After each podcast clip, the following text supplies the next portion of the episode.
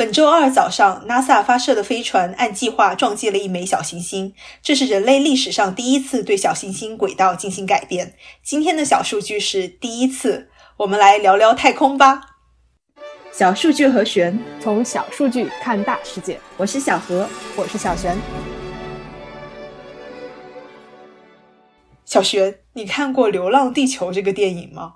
嗯，小说和电影我都看过，我觉得还是很浪漫主义的。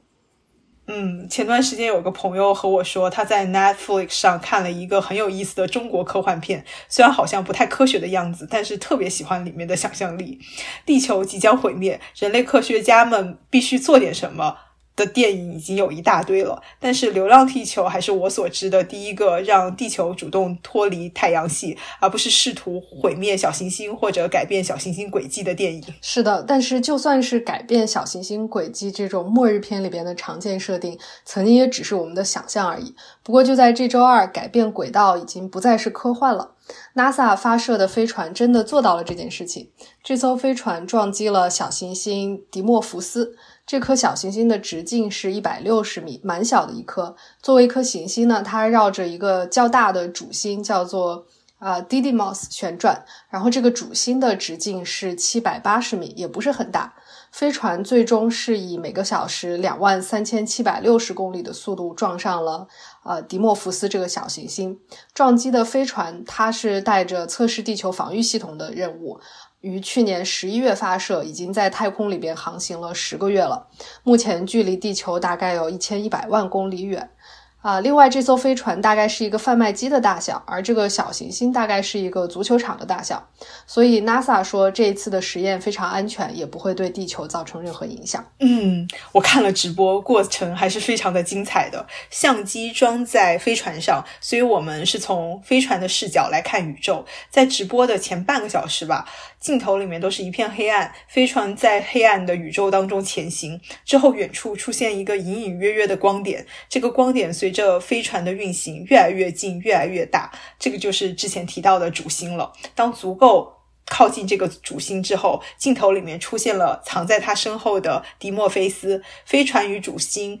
擦肩而过，逐渐的靠近迪莫菲斯，然后可以看到迪莫菲斯球体上的地貌。之后呢，可以更清晰的看到地面上的石头，直到整个画面都被这个小行星上面的土地占满。最后突然红屏，是的，撞上了。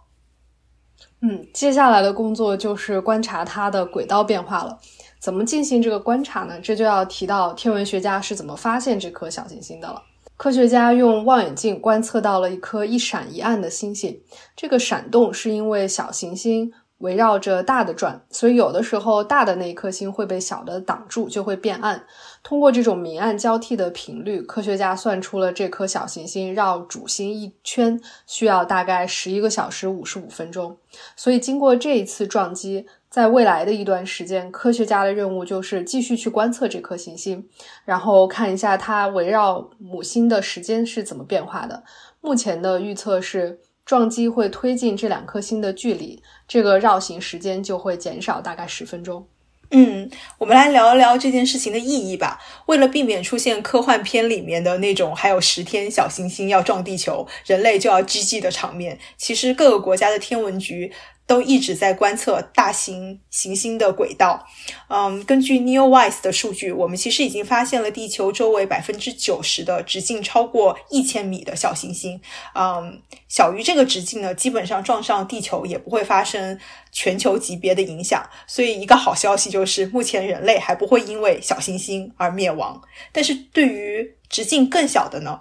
我们目前其实只发现了百分之二十到百分之三十的直径一百米左右的小行星。这次被执行的一百六十米的迪莫菲斯就是这个体量级别的。虽然不会带来灭球之灾，但是如果迪莫菲斯撞上地球，威力还是灭城级别的。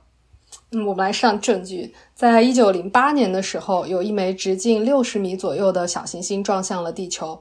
呃，它进入大气层以后，空爆在了俄罗斯的西伯利亚地区，摧毁了当地两千平方公里的针叶林，推倒了大概八千万棵树，威力相当于两千万吨炸药。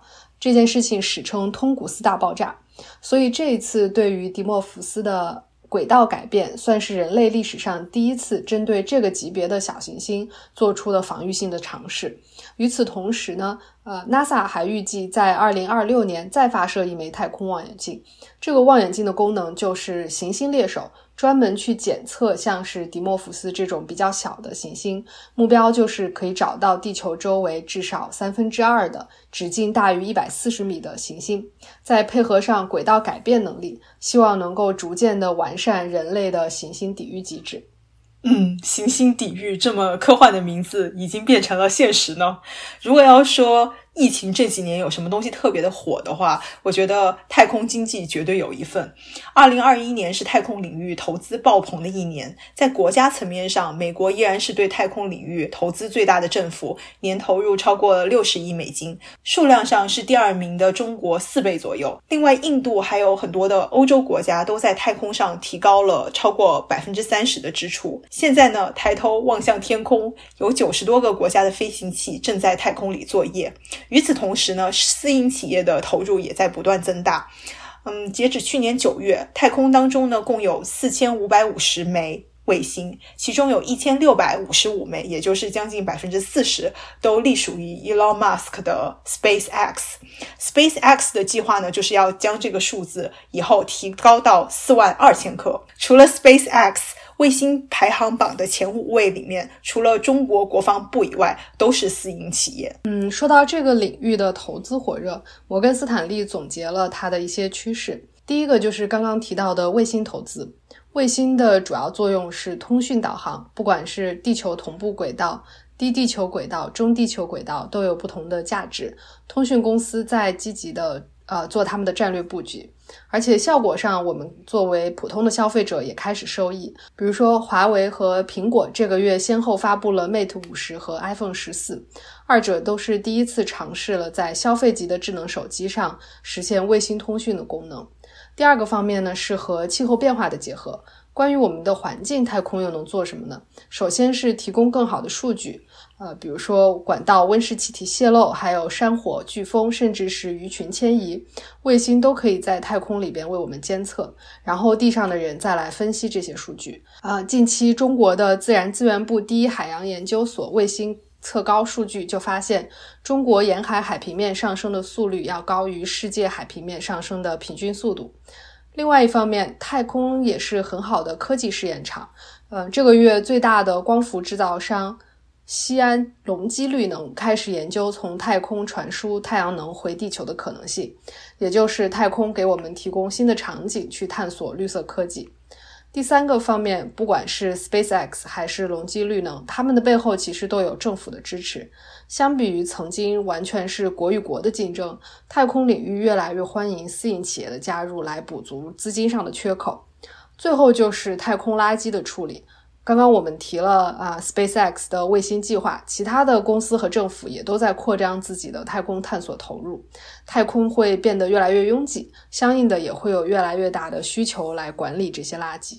我们今天聊的是太空探索和太空经济。最后呢，其实我们还蛮想听听大家的想法的。你觉得花钱在太空探索，甚至是太空旅游上合理吗？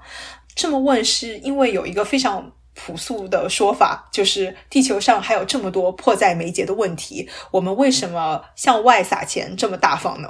几周之前呢，我参加了一个书展，一位海洋科学家讲述了他过去几十年艰难的申请拨款研究深海的经历。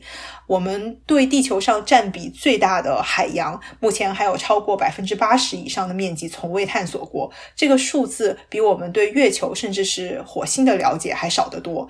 对于这个观点，你怎么认为呢？